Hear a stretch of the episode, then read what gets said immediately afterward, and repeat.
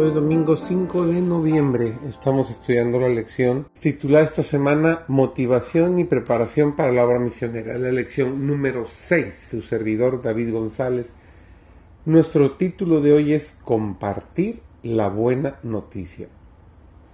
La primera obra que hizo Cristo en la tierra después de su resurrección consistió en convencer a sus discípulos de su no disminuido amor y tierna consideración por ellos, para probarles que era su Salvador vivo, que había roto las ligaduras de la tumba y no podía ya ser retenido por enemigo la muerte, para revelarles que tenía el mismo corazón lleno de amor que cuando estaba con ellos como su amado Maestro, les apareció vez tras vez.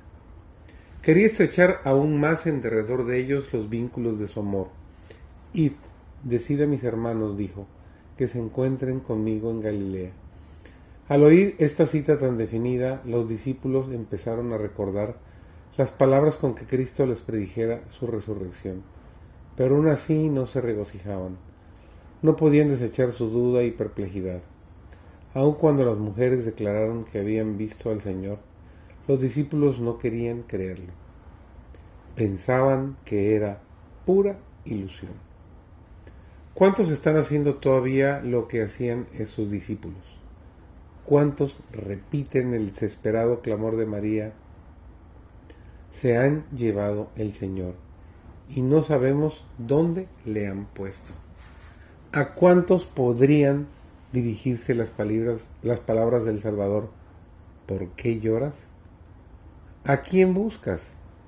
Está al lado de ellos, pero sus ojos cegados por las lágrimas no lo ven. Les habla, pero no lo entienden.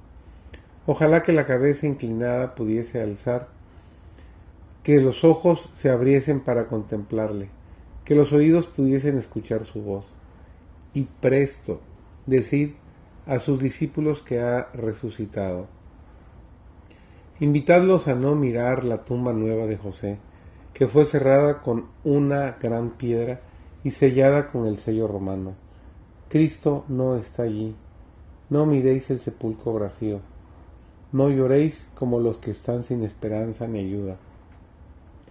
Jesús vive, y porque vive, viviremos también. Brote de los corazones agradecidos y de los labios tocados por el fuego santo, el alegre canto. Cristo ha resucitado. Vive para interceder por nosotros. Aceptad esta esperanza y dará firmeza al alma como un ancla segura y probada. Creed y veréis la gloria de Dios. Deberíamos cultivar la bondad y la cortesía en nuestro trato con aquellos con quienes nos encontramos. Esforcémonos siempre por presentar la verdad de una manera fácil. Esta verdad significa vida, vida eterna para aquel que la recibe. Estudiad, por lo tanto, la manera de pasar fácil, pero cortésmente, de temas de naturaleza temporal a los de naturaleza espiritual y eterna. Mientras camináis por la calle o estáis sentados junto al camino, podéis, podéis sembrar la semilla de la verdad en algún corazón. Hay trabajo que hacer por nuestro Maestro. Hay almas que por nuestra influencia pueden ser conducidas a Cristo.